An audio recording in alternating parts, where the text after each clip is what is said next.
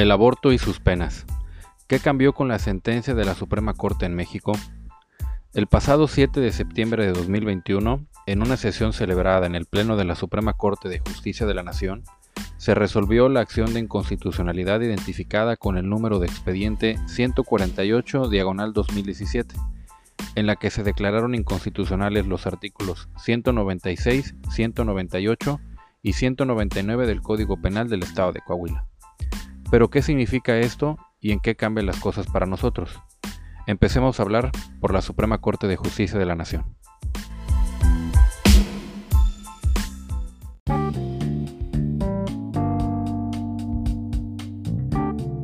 El supremo poder de la Federación Mexicana se divide en tres, el poder legislativo, el poder ejecutivo y el poder judicial.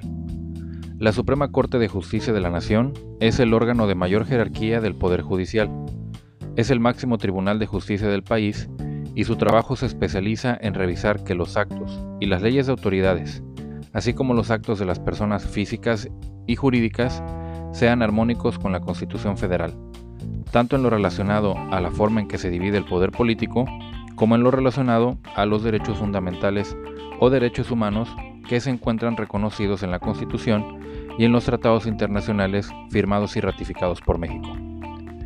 Dependiendo del tipo de asunto, las resoluciones de la Suprema Corte pueden tener efectos generales o individuales. En el caso de las sentencias que tienen efectos generales, estas pueden cambiar la forma en que se regula la conducta de toda la población del país, de una entidad federativa o de un municipio. Pero en el caso de los asuntos que solo tienen efectos individuales, sus resoluciones solo surten efectos sobre las partes o personas involucradas en los asuntos que resuelve la Suprema Corte. En segundo punto, ¿qué declararon inconstitucional? La respuesta es que los artículos 196, 198 y una parte del 199 del Código Penal del Estado de Coahuila fueron declarados inconstitucionales, es decir, contrarios a lo que establece la Constitución Federal. Estos artículos del Código Penal se encuentran en el título de los delitos contra la vida de ese código, y castigan a las mujeres que aborten, a los médicos y a las personas que las ayuden. Y para ello establece las siguientes penas. El artículo 196 establece un margen de punibilidad de 1 a 3 años de prisión para la mujer que voluntariamente practique su aborto o a la persona que la hiciera abortar con el consentimiento de aquella.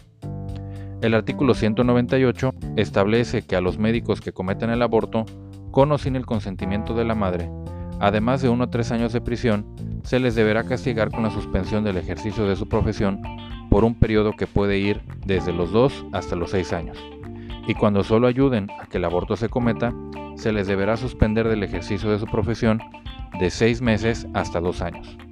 Y por último, el artículo 199, último párrafo, si bien no señala una pena, sí establece una obligación dirigida a los médicos con el objetivo de que estos retrasen el aborto. El tercer punto es, ¿esta sentencia declara que no se debe penalizar el aborto en todo el país? La respuesta es que no. Como se dijo antes, las sentencias de la Suprema Corte pueden tener efectos en todo el territorio, en una parte del territorio o solo a una o a unas personas. Y nos encontramos en el caso de que los efectos de la sentencia solo afectan al territorio de Coahuila. La norma jurídica que fue declarada inconstitucional solo se aplica en el territorio de ese estado, y los efectos de la sentencia solo afectan al ámbito territorial de la aplicación de la norma que fue declarada inconstitucional. En los demás estados donde no sea declarada inconstitucional la norma que también castiga el aborto, seguirán las investigaciones y procesos hasta que en algún punto del procedimiento se analice la constitucionalidad de la norma señalada y que establece que el aborto voluntario es una conducta que se sanciona con prisión. El debate moral enfrenta argumentos pro vida contra argumentos en materia de derechos fundamentales que toman dos bandos. Por un lado, los pro vida, que aseguran que la vida humana existe y debe protegerse desde la concepción, y por el otro, los que defienden la idea de que la mujer embarazada debe conservar el poder de decidir cuándo un embarazo debe o no llevarse a término. Ambas posiciones tienen fallas argumentativas y contradicciones de evidencia. Por ejemplo, para poder defender la vida humana, podemos reflexionar alrededor de lo que un médico verifica cuando debe emitir un certificado de defunción. Por ejemplo, cuando un médico advierte que una persona carece de funciones cardíacas y cerebrales, certifica su defunción, pues la evidencia de vida en el cuerpo humano depende de la presencia de estos dos elementos. Por lo que, para asegurar que en la concepción hay vida humana, sería necesario encontrar evidencia de actividad cardíaca y cerebral, y puesto que ésta no se encuentra en la concepción, es falso afirmar que en la concepción existe vida humana, pues no hay órganos funcionando y solo existe la expectativa de que se formen, sin saber si esta formación será exitosa. De ahí que se afirma que en la concepción hay vida celular que no puede identificarse todavía como vida humana.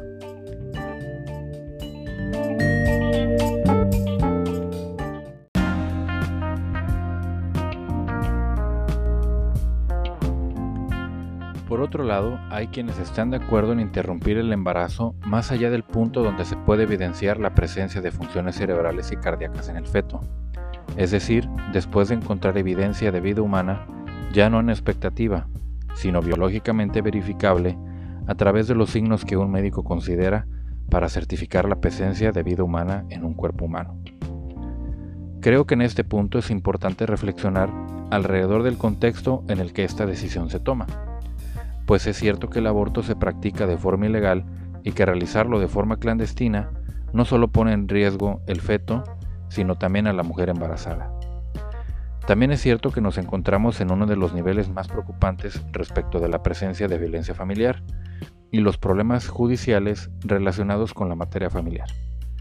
Con esto, se evidencia que la expectativa de vida que se busca proteger con los discursos pro vida tampoco garantiza que sea una buena vida o una vida digna, pues las circunstancias sociales, económicas y personales de quienes concluyen el embarazo con el nacimiento de un bebé determinarán en buena medida la vida del nuevo ser humano.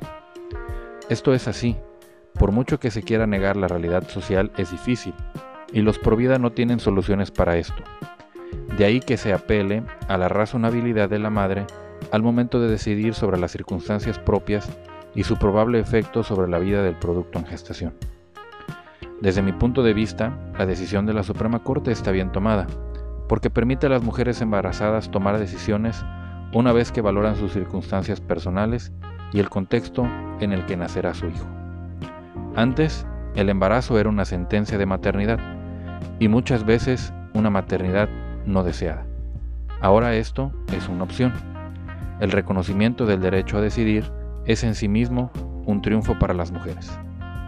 Por otro lado, a través de esta sentencia, la Suprema Corte ya dejó en claro cuál es y cuál será su criterio respecto de cualquier norma que incluya penas en contra de las personas y sobre todo de las mujeres que practiquen abortos.